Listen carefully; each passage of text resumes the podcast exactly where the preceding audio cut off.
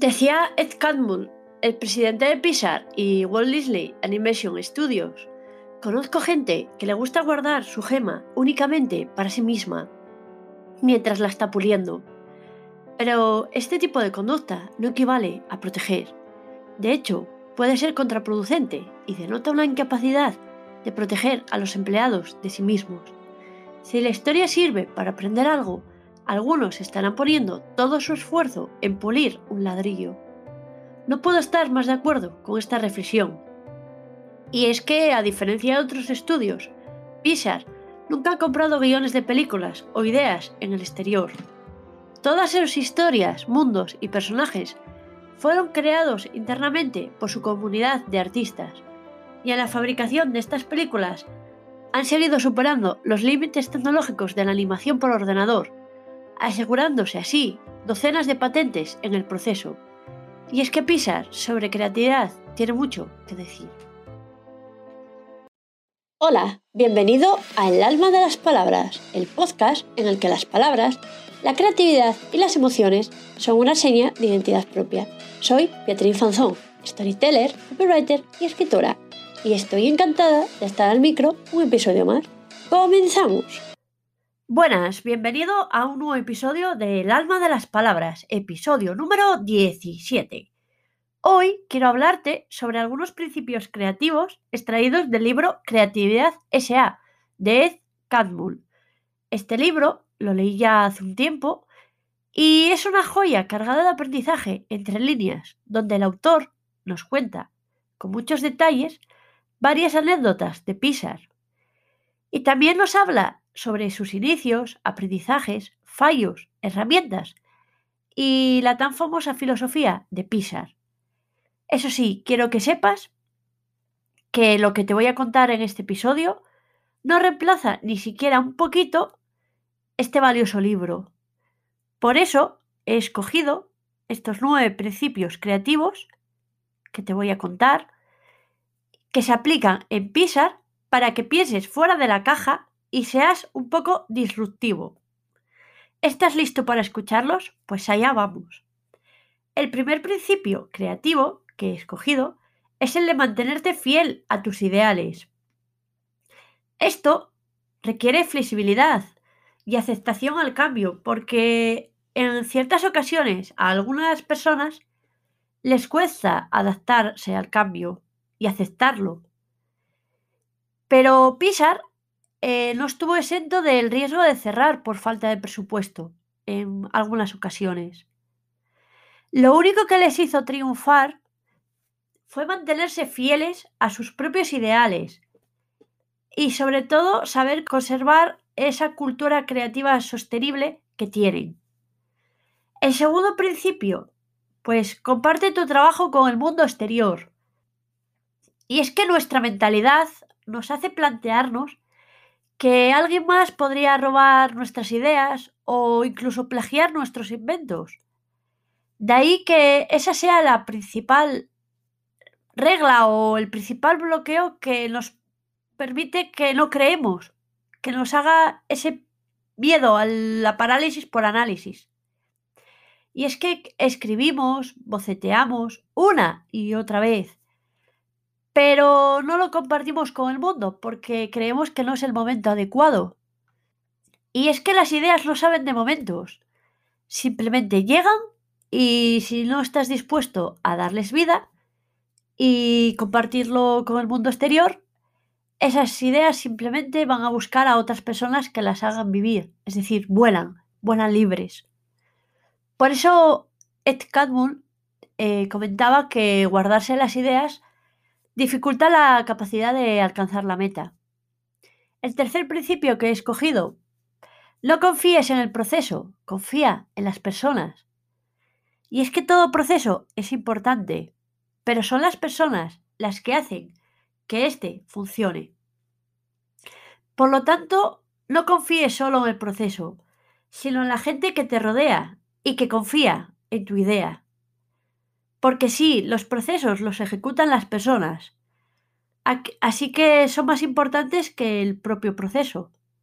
El cuarto principio creativo que he escogido es el de limitarte a repetir ideas que no sirven de nada. Y es que debes repetir para practicar, para fallar, pero no para destacar. Porque ser original requiere menos perfección y más valentía. Y es que ser valiente es abrirte a un mundo de posibilidades infinitas para no limitarte a un solo modelo mental. Quinto principio. La calidad es el mejor negocio. La impuntualidad, el regateo, lo bueno, bonito y barato pueden poner en riesgo tu credibilidad y tu trabajo. Así que, si quieres calidad, entrégala, respíralo, vívelo y mantén esa mentalidad constante. Sexto principio, analiza tus propios desastres con lupa. Los desastres te hacen sentir incómodo y eso es bueno, porque los fallos pueden llevarnos hacia la vergüenza. Y sí, puede ser doloroso. Pero, ¿qué hay después de cruzar la vergüenza, el dolor o el miedo? La valentía y también el aprendizaje, que nos llena de valor. Y Ed Catmull decía que para ser una empresa realmente creativa hay que emprender en cosas que pueden fallar. Y como apuntaba Andrew Staton, el fallo es una manifestación del aprendizaje y la investigación. Si no experimentas el fracaso, estás cometiendo un error todavía peor. Estás funcionando bajo el deseo de evitarlo. Séptimo principio. Nunca te toparás con lo inesperado si te limitas a lo familiar. La creatividad nos hace tomar caminos que nos conducen a vaya usted a saber por dónde. Eso solía decir Ed Catmull. De ahí que los viajes, las revisiones incompletas, los experimentos, las mezclas inesperadas, mirar con otra perspectiva, tener una mente que no sabe, un cerebro ágil, pues todo esto es una parte fundamental de un camino creativo real. Así que es momento de salir de nuestra zona de confort y pensar fuera de la caja para lograr cosas que creemos inimaginables. Lo importante es ser consciente de ello. Octavo principio. Lo imprescindible no es la historia, son las personas. Y es que tener el equipo adecuado es lo que hace que las ideas se transformen en historias que valgan la pena mirar o contar. Ya comentaba en más de una ocasión Ed Catmull que las ideas salen de las personas, por lo tanto, son las personas más importantes que las ideas. Y por último, el último principio, el noveno, usa el azar a tu favor. Las personas estamos interconectadas con las demás. Por lo tanto, a pesar de que no puedes pedir que todo el mundo cambie de la misma manera, al mismo ritmo, y a la misma vez, sabes que todo influye en el azar de tu vida. Y es que la creatividad necesita lo desconocido, porque te lleva a resolver problemas con conexiones o respuestas totalmente inesperadas. El azar en la creatividad se conoce con diversos términos, ya sea golpe de suerte, serendipity, sincronicidad, disidencias, aleatorio, casualidades. Pero cada uno de estos conceptos, todos funcionan de una manera increíble porque se transforman en retos que resolver, con un ligero vacío en el estómago.